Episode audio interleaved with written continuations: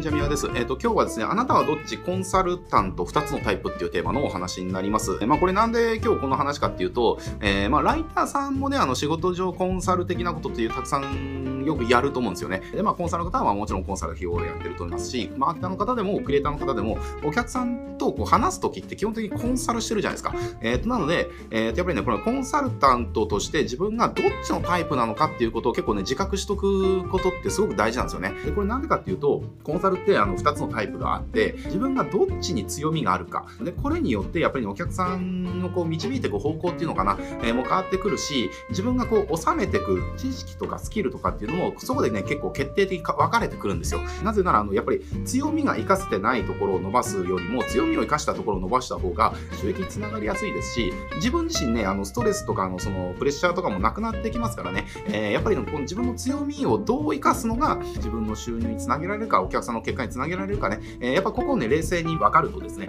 あ、自分はこっちのタイプだから、あの、じゃあこっちに伸ばしていこうみたいな感じでね、進む方向も迷わずにね、いけると思いますので、今日はちょっとね、2つのこのコンサルタイプについては話したいと思います。で、結論から言うと、これ、とタイプは、え、戦略タイプのコンサルタントと戦術タイプのコンサルタント、このね、あの、2つに大きく分けると分かれるんですよね。で、これじゃあ、戦略タイプと戦術タイプってこれ何が違うのかっていう話なんですけれども、あの、まあ、ビジネスにおける戦略と戦術の話をする前に、ちょっとね、あの、これ分かりやすい、分かりやすいのは人によっては分かりやすいのが、ごめんなさい、あの、これ、例え話が分からなければ分かんないと思うんですけれども、例えば、あの、キングダムとかね、ご覧になられてる方だったら、これすごく分かると思うんですけれども、キングダム一番の見せ場ですね、あの、王毅将軍がこう、やられてしまうシーンありますよね。えー、で、王毅将軍こう、やられてしまう戦い。あれで、じゃあ、蝶のね、こう、李牧と宝剣がいるないですか。で、李牧は、要は、王毅将軍が、その宝剣をね、を使って、こう、一騎打ちでね、こう、倒す。要は、そこまでの、えー、絵を全部描いたわけですよね。李牧は。要は、そこまでの、こう、その状態になるための戦略を全部練ったわけじゃないですか。まずはこれをこうして、こうすると相手はこうなるから、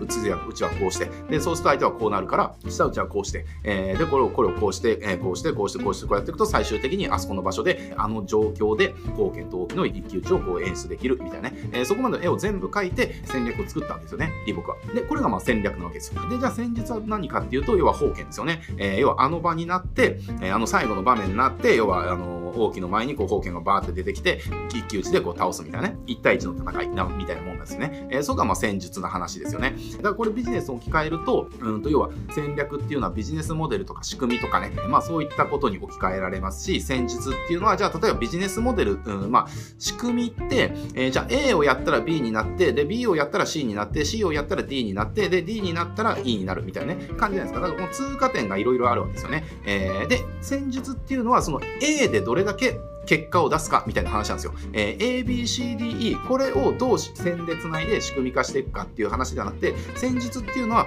A でどう勝つかみたいな話なんですよね。えー、A の場合、A で勝つためには、えー、広告の C ダッシュを使うと勝てるみたいなね、そういった話なわけですよ、戦術っていうのは。だから、あの、これ戦略戦術どっちが優れてるとかっていう話ではないんです。どっちも重要なんですよね。えー、だから例えばじゃあ、李牧が全部絵を描いたとしても、最後、封建が戦術で、えー、王毅に勝てなかったら、あの戦っていうのはまああんま意味がなかったわけですね。あの、戦略自体は崩壊するわけですよ。だけれども、戦術だけが優れてても、戦略が優れてなければ、あの、貢献と大きな一騎打ちの演出できなかったわけですよね。要は、蝶にすごい有利な状態で、あの一騎打ちを作れなかったわけですよ。そしたら、その戦術でいかに優れてても、その戦術を生かす機会がないから、意味がなかったりするわけですよね。っていう感じで、戦略と戦術っていうのは、これどっちが優れてるわけじゃなくて、あの、持ちつ持たれつの関係っていうことなわけですね。えー、だからビジネスにおいても、じゃあ、いかに優れたね、仕組みを作ったとしても、じゃあ、A 地点での結果が、えーと、1しか出てません。で、B 地点の結果も1しか出てません。C 地点全部の結果1しか出てません。みたいになったら、これ意味がないわけですよね。だからそれぞれの地点で、えー、じゃあ A 地点では6勝ってます。で、B 地点では3しか勝てませんでした。でも C 地点では8勝てました。みたいなね、えー、ことで、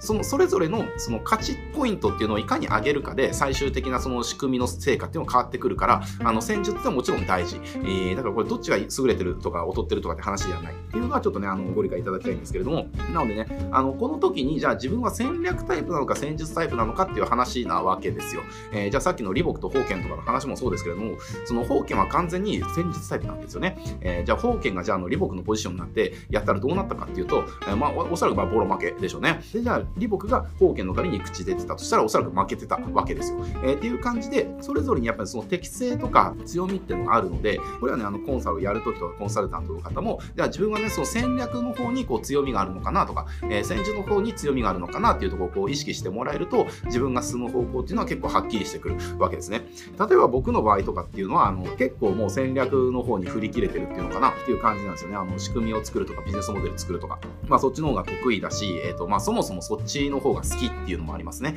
えー、まあ細かいその点の戦いをどうこうっていうよりも、その仕組みとかモデルでどう勝つかみたいな方がもう興味もあるし、やってて楽しいしみたいなね、えー、ことがあるので、えまあ僕の場合はもう完全にそっち側にこう適性があったりするので、もう今は完全にもうそっちを伸ばしてるというか、もうそっちに結構振り切ってる感じがあります。だけれども、じゃあそうなってきた時に、じゃあうちのビジネスモデルとかを紐解いていくと、えー、とじゃあ例えば今とかだと、広告でね、オプトインした後に、えー、すぐ商品を売って、えー、まあ、素早くね、広告費が回収できるようなモデルを作りましょうっていうところ、ちょっと今それうち力を入れてるんですけれども、まあ、その仕組みを作る。えまあ、その戦略の仕事ですね。で、これまあ戦略の仕事はここ終わってるんですよ。どういう仕組みを作れば、それが、え成し得るかっていう仕組みは作り終わったんですよね。でも仕組みは作り終わったんだけれども、でもこの時に、じゃあ何でしょうね、この売る時のセールスの戦術の精度、えー、要はセールスレターですよね。まあ戦術、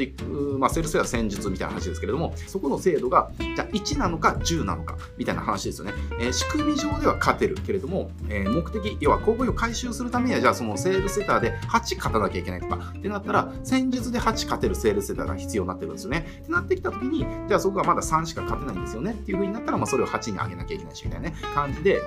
どっちがしょぼくてもまあダメなわけですよね。まあこれ、ご覧になられた方が、じゃあどっちにこう強みがあるのかっていうところですね。だからこれ自分がもう戦略タイプだなっていう風になったら、まあ戦略タイプのことを伸ばしていく。ビジネスモデルとか仕組みとかですよね。えー、まあそういった知識とかノウハウとかは基本的には優先して入れてって、えー、で、お客さんにする相手も仕組み化したいとか、ビジネスを戦略的に進めたいとかね、えー、ビジネスモデルをちゃんと構築したいみたいな、えー、要は戦略のお話がしたい方とか、えー、戦略で困ってる方っていうのを自分のお客さんにしていくわけですね。で、戦術タイプであれば、こういった時に使うセールスレターのオファーは A と B を選ぶんだったら A の方がうまくいくみたいなね。要はそういったあのチップス的なノウハウですよね。部分部分でのノウハウとか、まあ、それをこうメインで仕入れていく。で、お客さんにする相手も、そうした戦術でお困りの方たちですよね。えー、で、悩んでる方とか、そういったところが知りたい方っていうのをメインのクライアントとして、えー、アピってると。そうすると、自分の強みを生かして、自分が吸収してる知識とかノウハウっていうのを効率的に成果につなげられるお客さんとだけ付き合うことことができますので、えー、ぜひですね、あの、そういう感じでやってもらえればいいかなというふうに思います。